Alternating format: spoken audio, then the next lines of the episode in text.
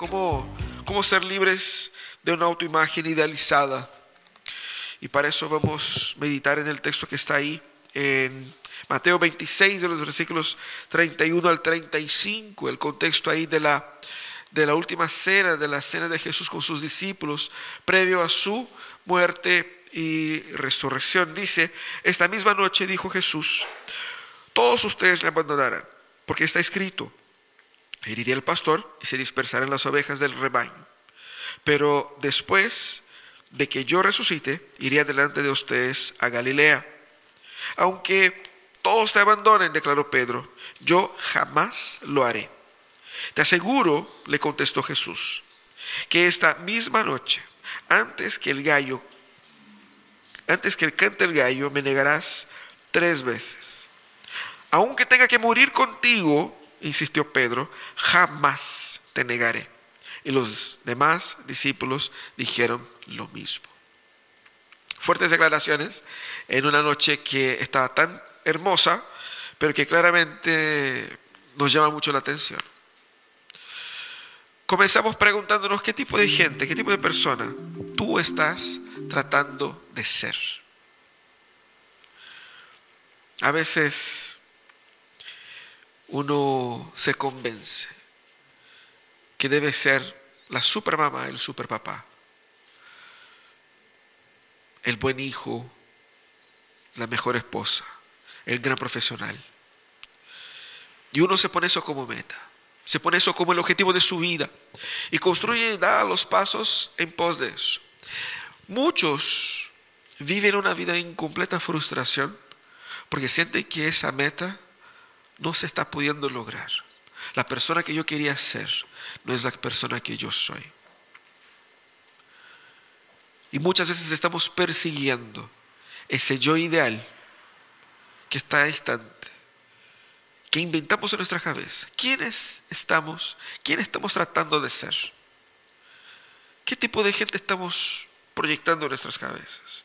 Fíjate que nosotros podemos eh, pensar que somos a veces peores de lo que realmente somos. Pero en realidad, normalmente tenemos la tendencia de mejorar un poquito nuestra autopercepción, digamos la verdad, ¿no es cierto? Nadie piensa que es tan mal como realmente es. Nadie piensa que es tan eh, eh, eh, pecador como realmente es. Y descubrimos que cuando surge la oportunidad para revelar nuestra maldad, nuestro corazón se revela peor de lo que imaginábamos. Entonces, existe una gran diferencia entre quién yo soy y quién yo pretendo ser.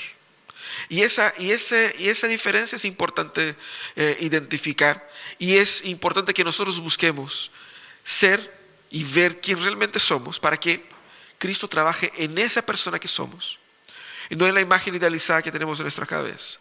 El ejemplo de Pedro es claro aquí.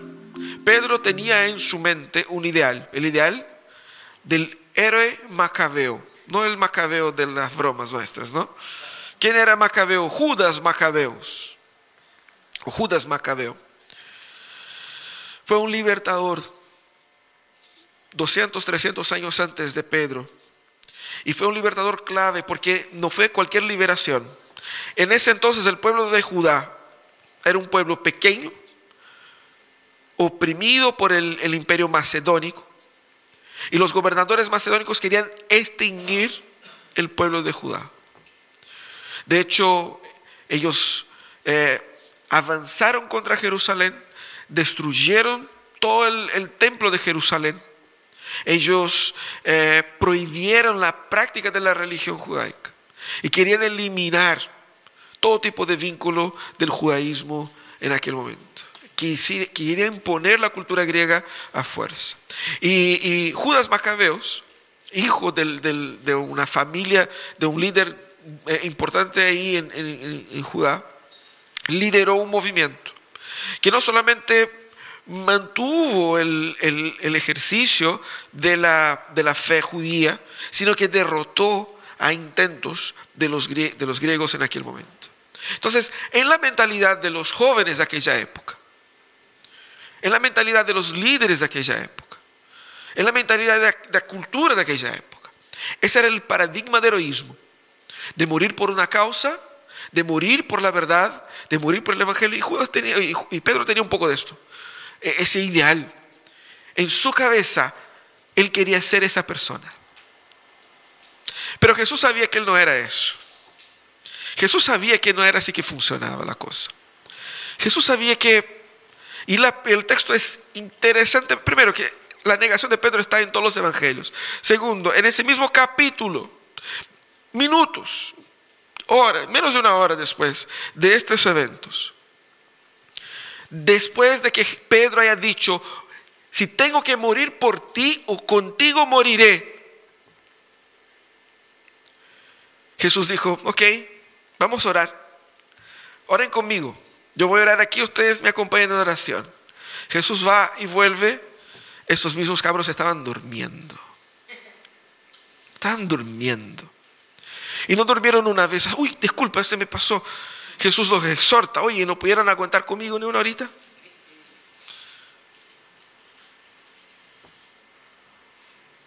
Jesús vuelve durmiendo de nuevo.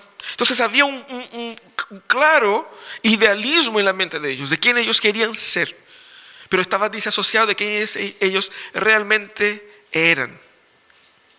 Por lo tanto, debemos eh, entender que la situación de Pedro es la nuestra. En esa historia, todos nosotros somos Pedro. Porque a veces miramos y decimos, ay Pedro, ¿cómo puedo hacer eso? Pero nosotros hacemos eso a diario. ¿Cómo nosotros entonces podemos ser libres de una identidad idealizada? ¿Cómo podemos nosotros, cómo debemos nosotros ver a nosotros mismos? ¿Cómo debemos nosotros entender nuestra propia, nuestro propio yo a la luz de lo que Jesús nos muestra acá? Primeramente, lo primero que debemos entender es que nuestras vidas deben ser vistas, entendidas a la luz de la cruz. Ese relato que leímos acá está impregnado por la idea básica de la cruz. Porque, ¿qué es lo que está pasando ahí? Es la última cena. Jesús está a pocas horas de su crucifixión. Y todo lo que Jesús dice, todo lo que Jesús habla, todo lo que Jesús hace es en pos de qué? De su muerte y posterior resurrección. Por eso el texto pone claramente ahí, en esta misma noche, Jesús dijo, esta misma noche, dando un énfasis intencional la misma noche en que Jesús había lavado el pie de los discípulos, la misma noche en que Jesús había compartido el pan con ellos, el vino con ellos, dice, ese es mi cuerpo que por ustedes es partido.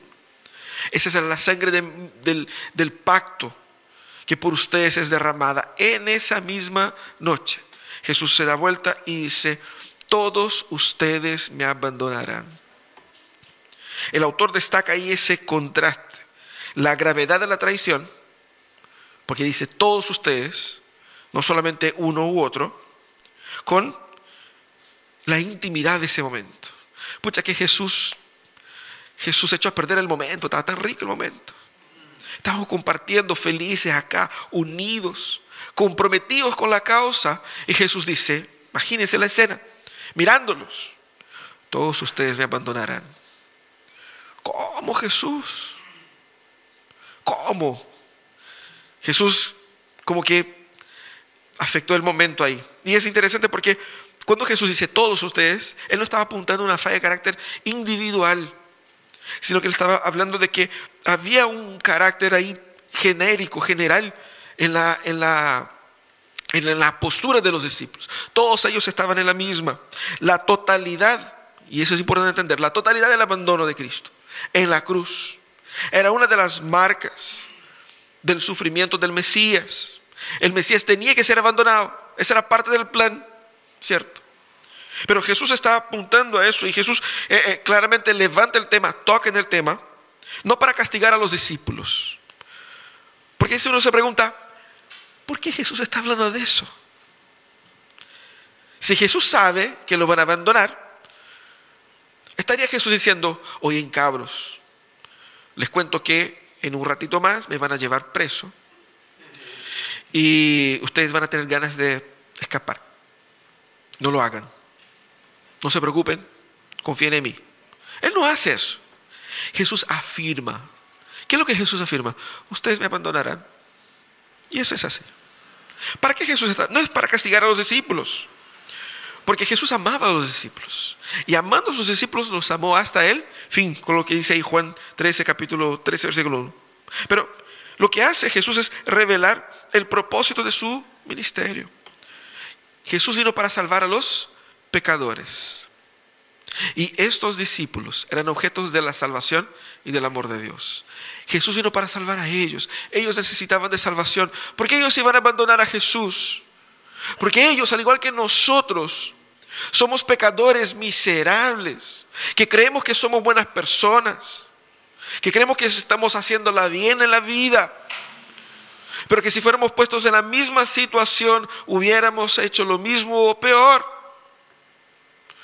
Lo que Jesús quiere mostrar aquí es por qué Jesús está yendo a la cruz. Nuestra lealtad a Jesús no nos salva. Nuestra fidelidad a Jesús no nos salva. Lo único que nos salva es la cruz. Y lo que Jesús está haciendo aquí es revelar para ellos lo que ellos realmente son, traidores. Eso es lo que somos, traidores.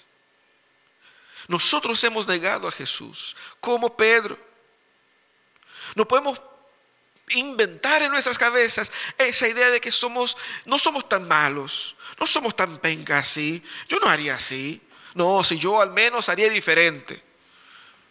Pecaría de una forma diferente, pero pecaría igual, ¿no es cierto? Eso es lo que Jesús está haciendo.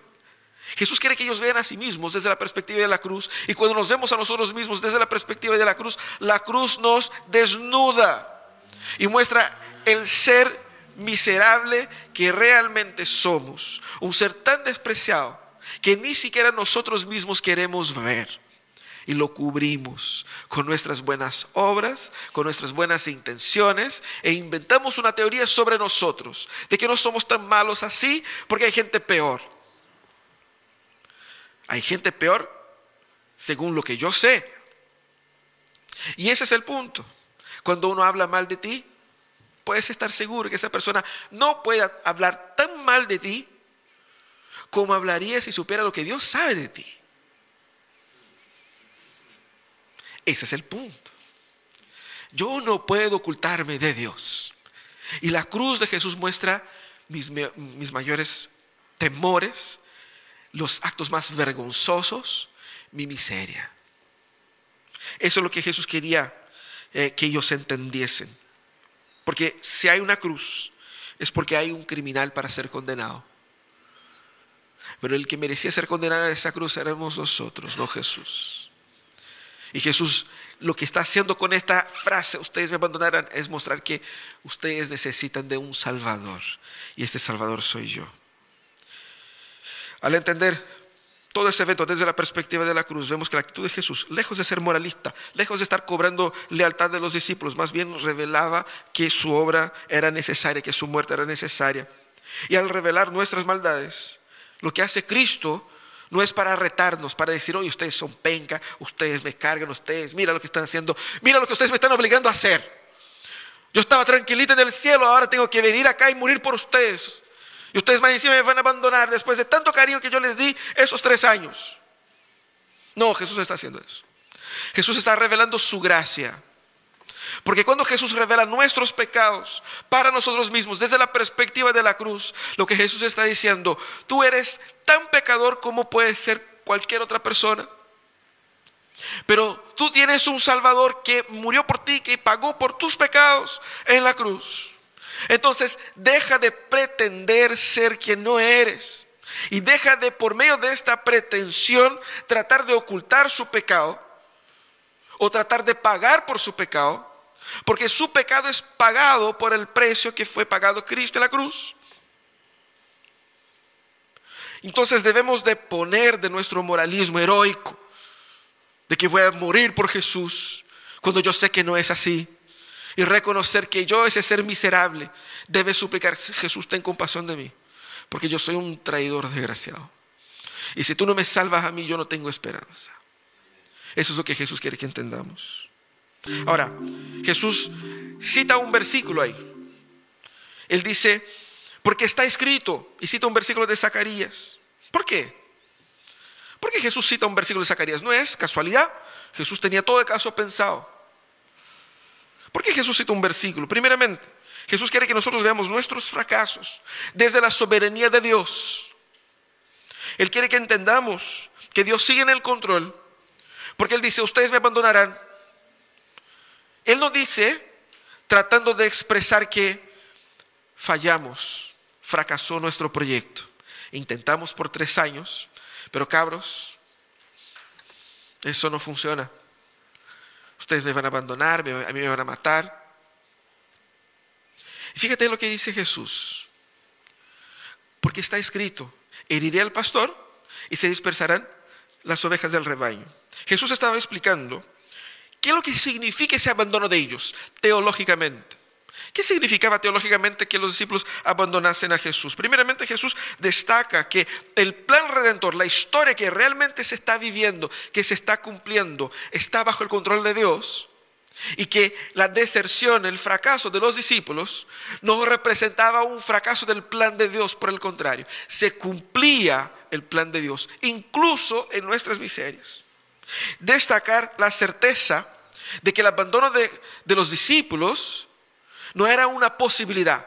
Jesús no había dicho, yo creo, la cosa pinta que cuando, cuando se apriete el sistema sobre mí, uno que otro de ustedes van a desaparecer mágicamente. No. Jesús no está aquí hablando de una tincada, leyendo el, el perfil. No, lo que Jesús está hablando es de algo que está profetizado para suceder. Y sucederá. Y está en las escrituras, él cita el Antiguo Testamento. Entonces, eh, eso es un hecho tan consolidado como el cumplimiento de una profecía. Ahora, Pedro escucha esas palabras, mira lo que Jesús dijo, heriré al pastor y ustedes serán dispersos, pero al tercer día resucitaré, e, o mejor, pero después, cuando resucite, iré adelante de ustedes para Galilea. Así termina. Pero Pedro ni siquiera quiso ir a Jesús. Pero dijo, no, no, de ninguna manera, de ninguna manera. Jesús estás equivocado. Imagínate la arrogancia de un ser humano para que en la, en la, misma noche donde Jesús le lava los pies, en la misma noche donde Jesús parte el pan y dice, ese es mi cuerpo que por ustedes es partido, el tipo va y viene, no Jesús, tú estás equivocado. Pedro no era así una persona que no sabía quién era Jesús. Él había dicho, él había dicho, tú eres el Cristo de Dios. Y eso para un judío era decir, e, e, es el Mesías, el Dios encarnado. Él tenía en partes esa comprensión. Y tener el desplante de decir, ¿sabe qué? No, no, Jesús, estás equivocado. La arrogancia de Pedro es, es impresionante, así como la nuestra. Y ojo, aquí uno dice y le tira piedra a Pedro, piedras a Pedro. Pero todos los discípulos firmaron una declaración conjunta con Pedro, que todos están juntos en esa arrogancia acá. Y Jesús eh, responde de una forma más incisiva y ahí le pone Pedro contra la pared. y, las palabras de Jesús son duras porque son muy concretas. Jesús dice, yo te lo aseguro, yo te lo aseguro Jehová mismo, el Dios encarnado, la tercera persona, la segunda persona de la, de la Trinidad, estaba ahí diciendo, yo te lo aseguro, que hoy mismo, en esa misma noche, antes que cante el gallo, ¿cuándo es eso? Es el periodo entre las 12 y las 3 de la mañana. Yo creo que es por eso que se realiza la misa del gallo, ¿cierto? Porque, porque la noche. Antes que cante el gallo, tú me negarás ni una ni dos, sino que tres veces. Los judíos tenían una bola con los números muy importantes, ¿cierto? La Trinidad, ¿cierto? Era, era un número, el número tres era un número muy relevante que mostraba una acción completa, una acción determinada. Entonces el hecho de hacer tres veces era algo que fue completamente finiquitado, no fue un accidente, no fue un descuido, fue intencional. Entonces lo que Jesús está diciendo es que en cuestión de horas, Pedrito. Yo te lo doy por seguro para que tú te recuerdes de eso. Me negarás tan descaradamente, tan intencionalmente, que no podrás decir, "Ah, se me pasó, no, si no era eso lo que yo quería decir, lo que yo quería decir era que no, no va a haber espacio para duda. Pedro dice que Jesús estaba equivocado, pero en esa misma noche en que Pedro dijo, moriré por ti, él no pudo ni siquiera orar con Jesús. Así de penca somos nosotros. Levantamos la mano, Señor, te amo. En ese mismo día vamos a desamar a Jesús muchas veces. Que Dios tenga compasión de nosotros. Pero fíjate, nosotros debemos ver nuestros fracasos desde la soberanía de Dios. Por eso Jesús cita ese versículo. Porque así nosotros podemos ser conscientes y no caer en la tentación de la arrogancia, pensando que yo puedo controlar mi historia, yo puedo controlar mis actitudes y yo puedo, si yo quiero, no caer como podría haber caído. Y si yo controlo mi destino, si yo controlo mi espiritualidad, si yo controlo todo, puedo ser esa buena persona. Todo lo que nosotros escuchamos de los, de los coaches de internet, tú puedes, si tú te haces eso, así, así, tú puedes, tú puedes, tú puedes. Santo Tomás, ¿no? Santo. Tú puedes. Aquí una, una antipropaganda. No, no puedes. Te lo digo, no puedes. No somos nosotros quienes tenemos el control de la historia. Y ni siquiera nuestros fracasos pueden cambiar los planes de Dios. Y eso hace con que nosotros tengamos primeramente un corazón profundamente avergonzado por nuestros fracasos. Nada aquí de bajar perfil a nada. Pero en segundo lugar, entender que la salida de los fracasos no se da por un tira para adelante. Como ahora sí voy a cambiar todo, ahora sí voy a poner las pilas. La salida de los fracasos se da por la obra regeneradora de Jesús. Debemos ver nuestros fracasos desde la soberanía de Dios. Debemos nosotros tratar de salir del centro de la narrativa. Yo cuando veía ese texto, lo primero que uno piensa cuando ve ese texto, piensa en Pedro, en Pedro hablando, Pedro haciendo, pero el centro del texto es la obra de Jesús y no Pedro. De la misma manera, tú tienes que pensar que en tu vida el centro no eres tú, cómo tú te sientes, lo que tú quieres, cuáles son tus planes, cuáles son tus sueños, cómo es tu vida. La historia toda es la historia de Dios. Dios es el centro de la historia. Cristo gobierna en el centro de la historia y tiene que ser el centro de tu historia. La pregunta no es dónde vas a meter Jesús en tu vida. La pregunta es cómo Cristo, siendo el centro de tu vida, va a ordenar todas las cosas. Si Cristo es el centro de mi vida, solo así mis fracasos tendrán la correcta perspectiva, los podré entender. Y eso se llama arrepentimiento. Cuando yo veo mis fracasos y mis pecados a la luz de la soberanía de Dios, yo veo que sí merezco la condenación, pero sí Él también me ha amado y puedo arrepentirme. No debo buscar ser el tipo de persona que quiere tratar convencer a Dios del tipo de persona que yo soy. Porque uno puede vender la pomada a uno a otro. Tú puedes incluso vender la pomada tan bien al punto de casarte con una persona y que esa persona piense que eres de una forma y cuando uno se casa descubre que no es tan así. ¿Cierto? Yo creo que más de uno aquí se sorprendió con algunos aspectos de su pareja después que se casó. Yo pensé que era más ordenadito. Yo pensé que era más o menos así, más o menos asado. Tú no eres tan así como pintado. ¿Sí o no? No levante la mano. No quiero exponer a nadie aquí ningún, ninguna crisis matrimonial a partir de ese sermón, ¿cierto? Pero no podemos vender la pomada a Dios. ¿no? Tratamos, ¿eh? Y nos esforzamos, pero no podemos. Dios nos engaña con, no, no, no se deja comprar ni se engaña con nuestra buena onda. Él sabe exactamente quiénes somos, pero Él sabe que nuestros fracasos también no fracasarán en el plan de Dios. Y Dios puede convertir fracasos en redención. Eso es lo que Jesús dice a los discípulos, de hecho. Él dice, Pero después, esa es la mejor parte. Pero después que yo resucite, ese es el centro del texto. Porque es de eso que Jesús quería hablar de ellos. Jesús no quería hablar de que, de que ellos iban a abandonar. No les estaba retando así como, oye, no me abandonen. Por favor, manténganse firmes. Ya, cabros, pónganse firmes. No, ustedes me abandonarán. Eso es profético, ya está. Pero, y ahí es el mandamiento, el orden. Ahí es donde está la atención de Jesús. Pero después que yo resucite, iré delante de ustedes a Galilea. Lo que todos debiesen estar preguntando, ¿cómo así resucite? Ellos no querían que Jesús muriera. Y Jesús decía que la muerte era un hecho. Pero Jesús también hablaba de la resurrección. Pero ¿cómo así Jesús?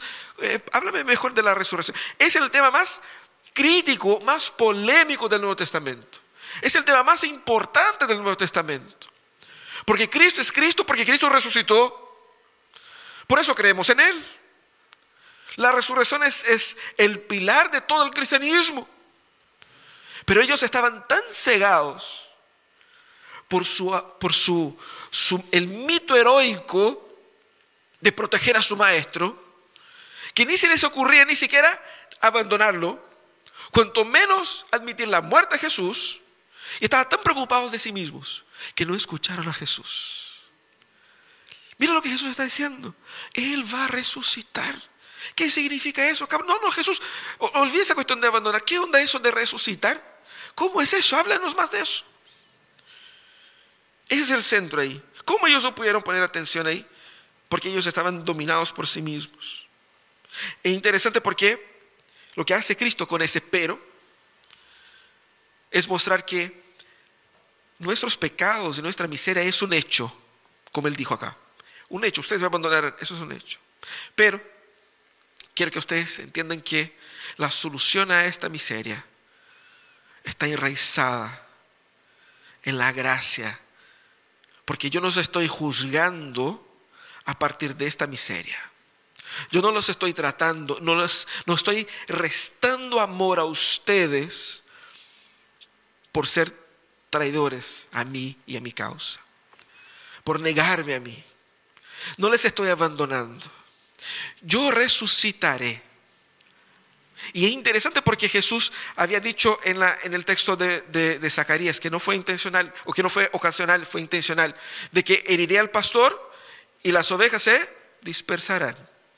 Pero ¿qué Jesús dice? Yo resucitaré e iré adelante de ustedes como un pastor que reúne sus ovejas y que guía su rebaño. Yo regresaré y los reuniré de nuevo yo los traeré de vuelta.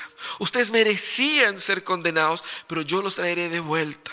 Pongan atención en la gracia que está siendo dispersada a ustedes. Ellos estaban recibiendo una gracia por un pecado que todavía no habían cometido de forma práctica pero ya lo habían cometido en sus corazones, porque Jesús conocía la disposición del corazón de ellos. El final de esa historia estaba en la resurrección y no en la muerte, porque el problema de los discípulos topaba en eso.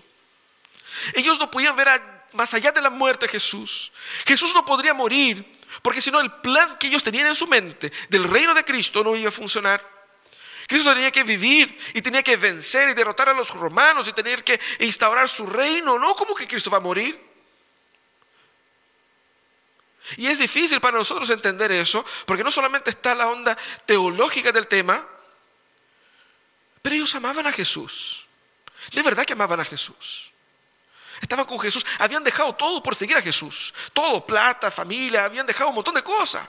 Ellos estaban decididos de estar con Jesús. No era cualquier persona, no era una persona que estaba ahí por si acaso, no. Gente comprometida, Jesús les lavó los pies. Los apóstoles de la iglesia. El punto es que ellos amaban a Jesús y nosotros no queremos que nadie a quien nosotros amamos sea muerto, ¿cierto? ¿Sí o no? Parece que algunos quizás. No, nadie.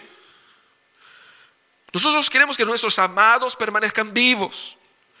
Entonces había un interés natural del corazón de ellos de decir, no Jesús, nosotros queremos que tú estés así, impeque. No te va a ningún lado. Vive para siempre Jesús. Eso querían ellos. Pero Jesús dijo, voy a morir y voy a resucitar. Pero ellos quedaban pegados con la idea del morir como si fuera el fin. Y Jesús dijo, el fin no es la muerte, porque yo venceré la muerte. Este es el mensaje. Y al resucitar Jesús, porque, y, eso es un tema, con la negación de los discípulos, ellos negaron a Cristo, abandonaron a Cristo. Y Jesús murió. El, sentimiento de, de vergüenza por haber abandonado a su maestro en el momento más importante era mortal. ¿Con qué cara? ¿Con qué cara voy a presentarme a Dios? Oye, ¿sabe qué? Profunda vergüenza. Totalmente descalificados. Totalmente descalificados para el ministerio. Totalmente. Cobardes. Cobardes. Pero Jesús les dice que con su resurrección iba a resucitar también la, la nueva identidad de estos mismos hombres. Ellos no serían recordados ni marcados por su abandono.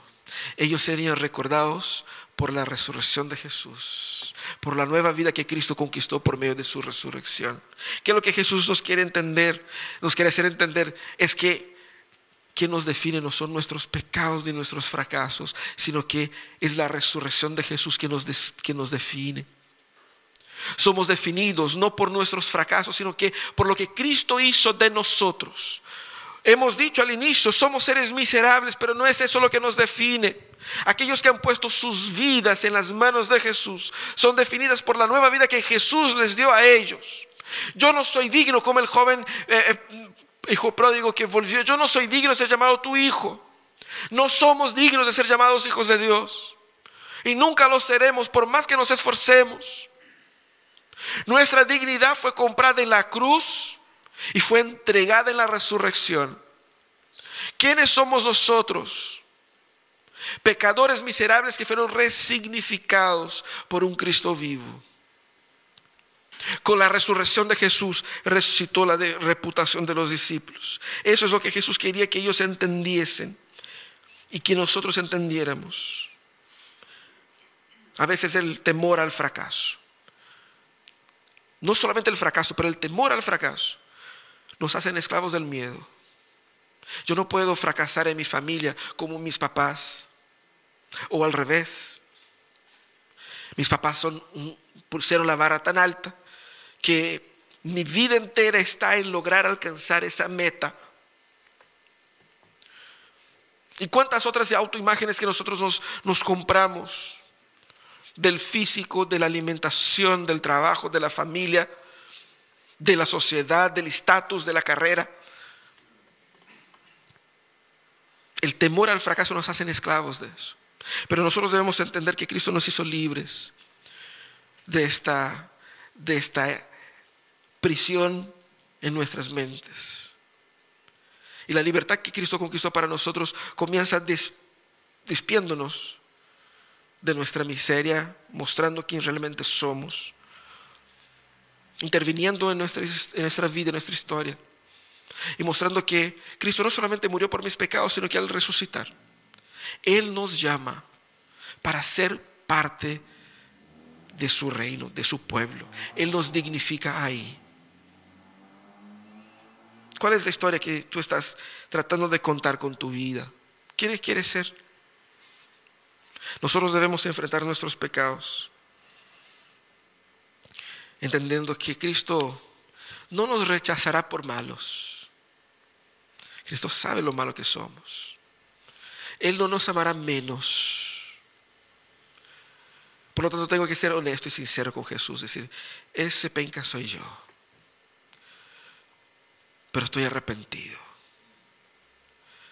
Y y eso es lo que dice Pablo, el poder de la resurrección de Cristo que ahora actúa en favor de los creyentes, sea lo que llene nuestros corazones, eso es lo que dijo Efesios. El poder de la resurrección que ahora actúa a nuestro beneficio es lo que restaura nuestra imagen. Dios quiere que tú seas libre de, esa, de esa persona que quiere ser, que pretende ser para que sea ese discípulo que Él ama. Y ese es hermoso, porque yo no tengo que fingir ser valiente, porque Dios no me ama por lo que yo pretendo ser. Dios me ama tal como soy. Y de este lo que yo soy es este, lo que yo soy que Él transforma. No la carátula que, que yo me pongo acá. Él transforma lo que yo realmente soy. Eso, eso, eso debe ser transformado por Jesús. Debe entender que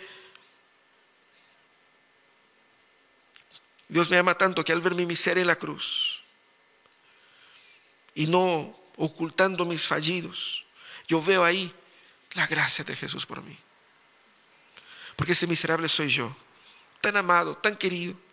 La cruz llevó mi pecado y en la resurrección yo tengo una nueva historia. Cristo va delante de nosotros. Esa es la verdadera libertad, de no tener que fingir nada para nadie. Soy libre. Soy libre para hacer lo que Cristo hizo de mí. Dejemos, dejémonos de esclavizarnos con los ideales culturales, familiares, históricos. Y seamos libres para ser la persona que Dios quiere que seamos, sus discípulos. Oremos. Señor.